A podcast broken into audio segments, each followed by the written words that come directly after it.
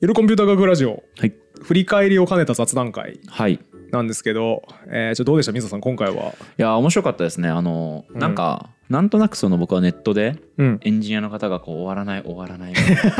な納期わかるがわ かるもう何も進んでないみたはいいなはいこととかを言ってるのみたいなんですけどなんとなくイメージがうんうんできましたいしやよかっ意外とその自分がね台本を作ったりとか、うんまあ、仕事で原稿を書いたり編集したりしてることがまあ通ずる部分が結構あったなと思いましたね、うんああよかったですまあ、だしあの辞書にも近いものを感じますよねそこにおも出た得意分 野辞書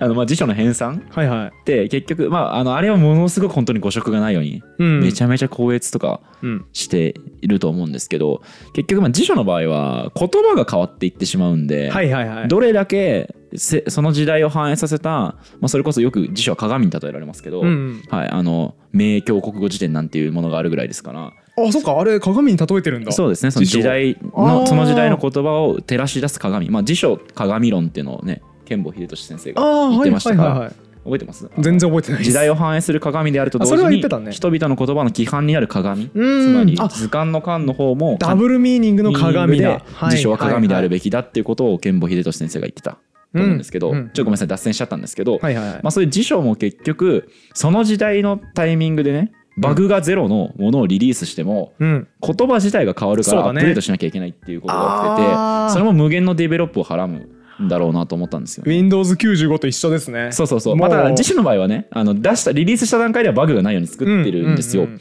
ただ結局言葉が変わっていくとバグが生そじうてだねくるので、例えば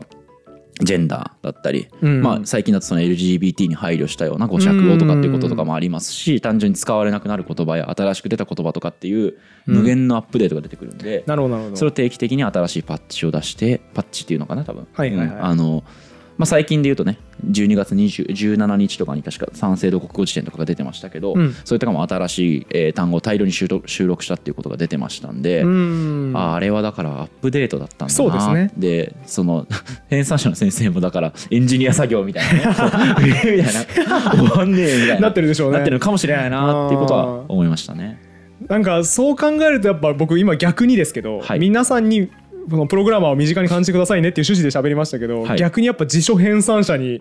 短さを感じますもんね。ああそっかあれこれやっぱ古いなこの語尺ってなって、うんうんうんちょっと直した方がいいんじゃないかなってなってあーってなる感じそうそうそうそうすごい一緒だなって思いましたやっぱ。しかもね辞書の場合はねあ分かりやすくバグは出,、ま、出ないですからね、うんそうだね。だからこう例えば道を歩いててああなんかこんな単語あるやべえ俺の作ったソースコードにこれ入れてね、うんうんうんって言ってアップデートしていくんで、うんだからある意味で辞書は漏れも当然内包するんですよねバグがそうですねあきあかりあかうんうん分かりやすく出てくれないんで、だかうんうんらそれはその各辞書によって違いが出てくる、はい何はいをはいはい拾い上げて何をこぼすのかっていうのも、うーん各社によって違うのでそれは辞書を引き比べる面白さの一つですよね。わああーもうあれだわ次回話す内容とかがすごい湧いてきましたわえいいい何ですかいっすわその話あのデバッグをいかにするかみたいな、はい品質をいかにして保つかみたいなジャンルもあって、はいはいはいコ。ンピューターサイエンスとか、まあ、ソフトウェアエンジニアリングのうん話の中で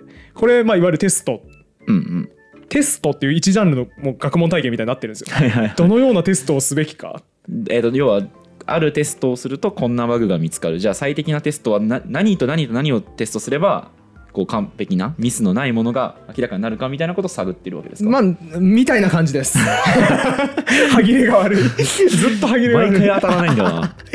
大体合ってるまずそういうイメージで捉えていただければ、あのねプログラマーって言ってるけど実はテストをずっと書いてる人とかいっぱいいますテストを書くテストを書いてるんですよ テストを書く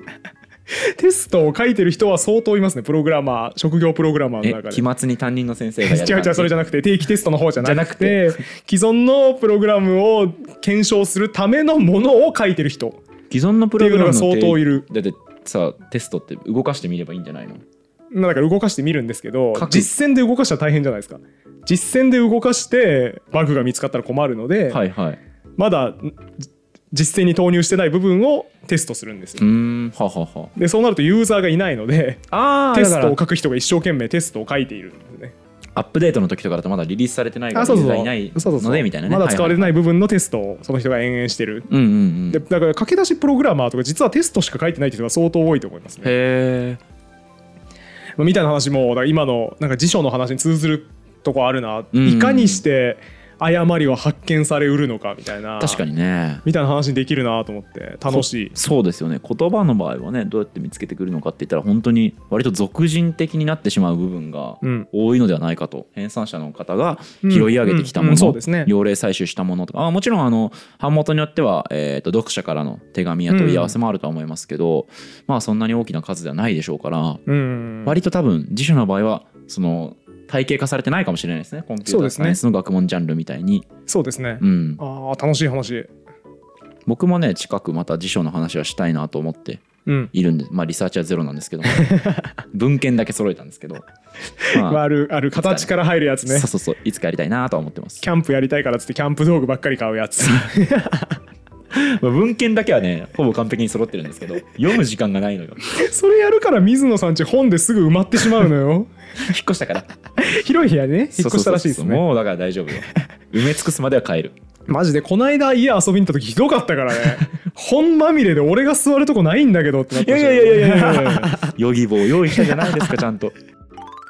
ところでその堀本さんは、はいはいコンピューターサイエンスはねこう大学の時にやってました専ね攻にしたということでしたけど、なんでコンピューターサイエンス選んだんですかちょっと本当ド直球の質問ですけど それはもう当然自分のことをザッカーバーグだと思ってたからですよね嘘だろええ思ってなかったのないないないえ嘘自分のことをザッカーバーグだと思ってたの 思ってたよえじゃああの大学在学中にうん自分の同じ大学の友達とつながれる SNS みたいなのをリリースしそうそうそうてそうそれが爆発的に世界でヒットして時代の寵児としてもてはやされる堀本健を想像してたってことだからガーファの一角に入る予定ではありましたよガーフ ァ H そこら辺が YH 堀本インクドット がガーファに連なる予定ではありましたよマジでえみんなそう思ってると思うよコンピューターサイエンス行くやつみんなはちょっと完全に盛りました けどえでも下手すると本当に3分の1ぐらい思ってんじゃないですえどうですか同じ学部のその同じ研究室の同級生とかって、うん志望動機どんな感じでかしやたっぱなんか意識高いやつもいますよ意識高いっていうのはそのだから起業するとかそう企業系とかなんかやっぱ世界を変えるプロダクト作りたいよねはははは世界変えたがりがちっていう傾向ちょっ とちょっとあるあちょ文学部には全くいないタイプで すね世界変えたがって学部選ぶ文学部にゼロですあーそっかね文学部は世界変えたやつ来ないんですかねいないですああ、はいそうなんだ自分の信ない世界に端的したい人いがああもう変えたくないですよむ しろ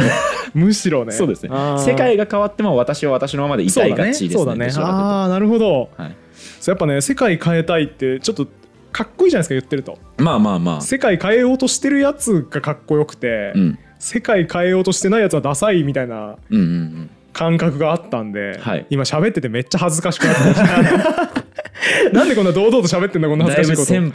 舶で俗物なね理由でね学部を選んでらっしゃいますけどとでも10代ってそんな感じじゃないですかまあ俺は違ったけどそうですか、えー、マジか僕世界変えたいはなかったんですけどマジかまあまあまあちょ僕は結構ねザッカーバーグだと思ってた節があったんで、うん自分のことだからいけるやろこれってなってそうなるとやっぱコンピューターサイエンスですよねうーんあの堀本さんは結構うん学際的なね関心があるじゃないですかいろんな学問好きじゃないですか、そうですねでそれこそなんか科学とかうん生物とかねうん好好きじゃないですか結構きですね好みで読んでるじゃないですか、うんじゃあコンピューターサイエンス以外で自分で勉強したいとか大学で学部に行きたいなっていう学問ジャンルは他に全然あったんですかあ結構ありましたよありましたなんかあったあった例えば候補としてはえっとなんか検討してたものとかあるんですすっごい近いところになっちゃいますけど機械工学科はかなり検討しかていへてーあそうなんだうだからどっちかっていうとあれですね今喋ってるようなコンピューターソフトウェアみたいな方よりは機械工学科だとあのハードウェアんうんだしどっちかというともっとでっかい装置の制御みたいな、うんうん車の制御みたそいうですよなねのをやるのは楽しいなこれは結構大きいもの動かせて楽しいぞみたいなはいはい感覚はありましたしでも全然あれも好きでしたよ生命系うんうんバイオも行きたくてうちの学大学あれだったんですよ生命情報工学科っはあはあはあていう学科があって生命情報工工学学科これな楽んしかいですゲよ、ね、ノムとか編集しそうですねそうだからまさにそれで言うたら今下手するとコンピューターサイエンスに一番近い隣接領域バイオなんじゃないかって説がへえそうなん ですか説がっていうかあのなんとなく僕が感じてるだけですけど N イコール1の説あんまりり言うと怒られるい説とか言うと怒られるからやめとこう 思ってるしまあ多分それをかなりこう近いところにあるというかコンピューターできるやつじゃないとバイオで結果出すの難しいまあそれも言い過ぎだな 多分多分その1ジャンルそれこはいはそい DNA 解析しますよとかうんなんかシミュレーター作りますよとかそういうジャンルだともうかなりコンピューターできなきゃいけないよねっていうところで結構近いと思うんですよね情報を処理するっていう意味では、はいだからは結局ゲノム配列も情報だしそのやり取りするなんていうんですかね内分泌物質、はいホルモンみたいなものとかも結局突き詰めるとそれ情報その量がパラメータになってる情報に過ぎないので、だから生命体って結構インフォメーションテクノロジーとして扱えるよねっていうところはあってそうういんうの楽しいなとは思ってまし関係ないところめっちゃ深掘っちゃうんですけど、た。はいはい例えば今から大学に入り直してうんで学部に入るどっかの学部に所属するただし、コンピューターサイエンスの学部以外とするとはいはいはいいう条件があったとしたらどこの学部に入りたいですかうわーそれ難しいいや難しいけどえもう今ってなるとえ文学部哲学科とかじゃないです かマジでえじゃないあーいやでもちょっとまあ僕も思いましたけど、う、うんんなんかやっぱさ哲学みんなエアアップじゃんうんうんうんうんもう自分もそうだからめちゃめちゃそうですね我々もそうですけど、はいでもなんかちゃんとやった方がいいと思うんですよ多分わかりますわかりますあのーこれ友人が哲学大学でやってて、はいディーロン修士論文ちょっと忘れどっちか忘れたけどあ修士まで行ったんですか博士まで行った博士まで行ったんです博士まで行かあ哲学でったそうすごいぞで修士論文だか博士論文だかちょっとどっちか忘れましたけどで何やったのって聞いたら僕のイメージとしてはねはいカントやったとかうん俺もそのイメージ人が出てくると思ったんですよ。フッサールのうん現象論のはい2章の131ページから148ページをやったって そんなに狭いの扱うとこ狭衝撃を受けたち やばいょっと修論か D4 か分かんないですけどめちゃくちゃ面白 いじゃんでそういうことだよねそういうことそういうことだからさなんか例えばさフッサールがこういうこと言ってたじゃないですかとか、うんもう気軽に言ってるけどそう多分哲学家出たら絶対そんなことし言えなくなないるよね絶対言えないうん、だってその人が2年とかかけてさ、うんそこだけやってんだからさ、はい、我々そんななんか1日とかで読んだ本のさ、うんうんうんでなんか「フッサールこうだよね」ってエアアップしてんのも罪深いなって思いましたね罪深いですそねの話聞くと確かにエアプする学問ちゃんとやって実態知りたいわそ確かにうだしやっぱあのクリエイターとしていろんななんか理屈っぽいこと喋ってるんで、うんうんこれはエアアップじゃなく俺喋れるんすよってやっぱ言いたいなってはいはいはいあいう実利が今あったんで、はいはいそうなるとあ哲学家だってなりました、知的バックバックグラウンドがね一応哲学にあるんでみたいなことを言いながら哲学の話をすれば ねそうそうそうそう確かにしたいですね文学はいいですよそうか水野さんね文 僕学部はでね言語学研究室ダメって言われても文学部で4週ぐらいはしないと文学部から出れない気がしますえじゃあ逆になんですか言語学研究室以外だと えー、え日本語学とかでもいいのか なちょっとそんな狭いとこじゃなくてさ言葉系ちょっと一旦置いといていただい あて英語学日本学はなしで日本なしにしましょえでも全然それこそ、まあ、哲学もそうだしてか哲学もそもそもね哲学科じゃないんですようちはうはいはい東哲と,、えー、と陰哲と西洋哲学で東分か洋れ哲学とインドと西洋、はい、そうですね、では分かれてたんで、うんだからそのウパニシャットとはいはいはいギリシャととかなんかもはういはいはいまずそもそもそういうふうに分かれてるうんし、うんうんあとねそれとは別で中国古典研究室とかもあったんですいよおーね面。白いそうそうそうだから、まあ、その辺りも回りたいしあとまあ美学美術 史かな僕行きたいのはいはい、4週じゃ聞かなそうです 12週ぐらいしたそうな雰囲気あったやっとね12回ぐらいリセマラしてようやくうちの大学の文学部を出ることができるかもしれなそいうですね大学リセマラ面白いですねそれ最高ですねそうだねまあでも教育学とかもちょっと気になりますけどねうん やってみ一回やってみたい気がしますけどあーいや教育学僕入ったら絶対イライラするからダメだななんでいやエアアップするやつにイライラしすぎてあ イライラしすぎて死ぬと思 う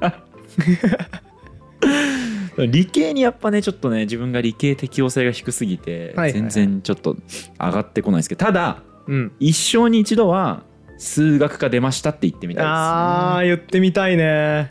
です純粋科学やってましたって言いたいうーんでも数学知ってます一般的に割と数学科って卒論ないらしいんですけどあそうなんですか割とないあでもあんまりごめん適当に喋ってるけどなんはいかはいないって聞いた数学科の友人から、はいなんでって聞いたら学部出たやつには何も書けないから いい話だ なめっちゃ面白くなないんかこれ俺謝りたくな るよね卒業論文あんな適当に書いてさいや僕も僕も本当にねいいですよね数そう学な科んかそう数学科の人のエピソード濃くて面白いんだよなだねなんか数学科の人のだからすっごい狭いもんね、うんなんかうん何やってるんですかとか聞くとなんか「あっ!」とか言ってそうそうそうなんかそうあの本当そうですいねやもうちょっとね説明しても分かんないと思うんだけど軍 論のみたいななんかなんかわかんないけどリーマン多様体のってすぐ言いません あ知らない知らないこれなんかね僕サンプル3ぐらいある気がするへえ卒論何やってたんですかって聞いた時にリーマン多様体脳から語り始められてあもうその先何が来ても分からんけどそうね、なんかよくわかんない物体のよくわかんないことのよくわかんないこと研究してますよね。そうそうゼータ関数のみたい なそれもあるそれもあるわゼータ関数脳もよく言われゼーるタ関数はね、フェルマーの最終定理とかにもはいはいはないんかつね使われて、だから知ってるんだと思うんですけど、そうですね僕もちょっとエアアップしましたけど。多分リーマン多様体とかも使われてますよあそうなんだ。それもなんか素数の分布でしょ多分あそうなんだリーマンリーマン幾何学ってなんかそんな 話なんもわかんねえ わごめんなんもわかんないです曖昧ですじゃあ数学科の人にさ、うんコミュニケーション取ろうと思ってさ、うんいやなんか僕もちょっとあの数学の本とか読んでうん整数とか面白いと思うんです思いましたとか言うとやばいやばいやばいそうそうもうおしまいなのよやばそうなんか洪水みたいなので喋られ るしどうですか4年間、うんまあ、3年間ぐらいコンピューターサイエンスはいはいやってきてたと思うんですけど、はいあの今の生活には、まうあ、んそのプログラム書く以外で生きてますあ生きてますよ生きてます生きてますどういうところでやっぱですね全部のタイミング生活してて全部のタイミングがコンピューター内部だとこうなるなみたいなのがあって、はあはあはえっと、分かりやすいので言うとねちょっとこれも陳腐なんですけど、マイナンバーカード、ああはいはマいイナンバーの導入いいか悪いかみたいな話あるじゃないですかはいはいあれなんかもうまさに多分情報工学みたいなのやった人だったら、うん賛成すると思うんですよみんなうん。 ID のないデータベース見るの気持ち悪いからなぜならほ1位に定まる1個の番号でなんで管理されてないのこのデータベースって多分全部のものになると思うんですよみうんうんんうんな ID が振ってないってありえないんですよう。はあ、はデータベースを設計したことがある人間ならあ。はいはいはい。今までむしろ逆に名前と住所で管理してたのそんなダサいデータベースあるっていう主キーなし複合キーしかないのめっちゃ効率悪くないデータベースとしてっうんうんていう苛立ちがすごいあうるん。名前を ID として管理すると同姓同名の人が同じ感じで出ちゃうからとかそういうそうそうそう。あ、そうだから名前だと管理できないじゃないです相当できないとか結局はいはいそう相当っていうかだからその1位に決定できないですよね名前だけだと。はい、うんうんだから、そうですね今までは何やってたかっていうとこれデータベースの世界でいう複合キーってやつなんですけど、はい名前だけでは特定できないので名前と住所をセットにして、うんそれで被ることはないじゃないですか、うんうんだから名前と住所セットにしてやっと一人の人が特定できる複合キーうんうんなんですけどデータベース設計するときに ID を使わないで名前と住所の複合キーで設計しますっていう設計を上げてきたら、 はいそれをレビューする人は頭がおかしいのかってなりますそうなんだ出勤なしってなりますねあ そうなんだなるなるだからおそらくコンピューターサイエンスとかそうデータベース設計とかやった人はマイナンバー導入は何の違和感もなくうん受け入れると思います、うーんよくやったとこれで正しいデータベースになったぞはいはい気持ちいいってなるあーでもなんかそういう苦労わかんないから確かに僕想像力わかんないですねうーんもう嫌なんですよエクセル他人から渡されたエクセルが正規化されてない時もすごい腹立つんですよやべえエクセル渡す時怖いわ正規化されてないデータ渡してきよったこいつってい正う規化ってなんだリレーショナルデータベースの基礎さえ学んでいない 学んでないめちゃめちゃ 学んでないからしょうがないんだけどなんかさあの ー学んだことでイライラすること増えてないそんな感じで「ゆるコンピュータ学ラジオ」ももうおそらく第6回ぐらいにうんなっているはず、はい第7回かなはいはいぐらいになってるはずなんですけどちょっとね今んとこ取りだめてるんで、はいフィードバックが全くなくて不安でしょうがないんああですよね懐かしいですね胃が痛いっす今僕もそういう時期がありま した。大丈夫かなアルゴリズムの第2回で全員いなくなってないかサなピアの時同じことだから。 大丈夫だから。大丈夫だから。信じましょうリスナーを、ね、あのけ結構面白いポップな話もしますんでどうか皆さん信じていただいてわめっちゃ思い出すめっちゃ思い出 す。頑張りますね今後も信じていただいて見守っていただけるともう光栄でございます、はい、頑張りましょ。なんで引き続き面白かった方はチャンネル登録高評価、えー感想のコメントお便りフォームからお便りもお待ちしておりますんでどしどし思ったこととか送ってくださいうはい、ありというわけで今回も終わりにしましょうありがとうございましたがとうございました。